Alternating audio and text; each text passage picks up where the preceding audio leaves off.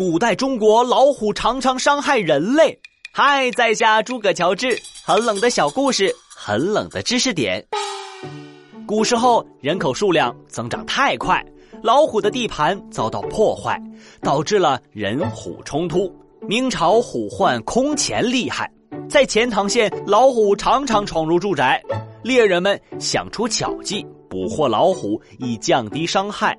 现在老虎已成珍稀动物，我们有责任去保护他们。好了，今天就到这里，下次再带你们去穿越，拜拜。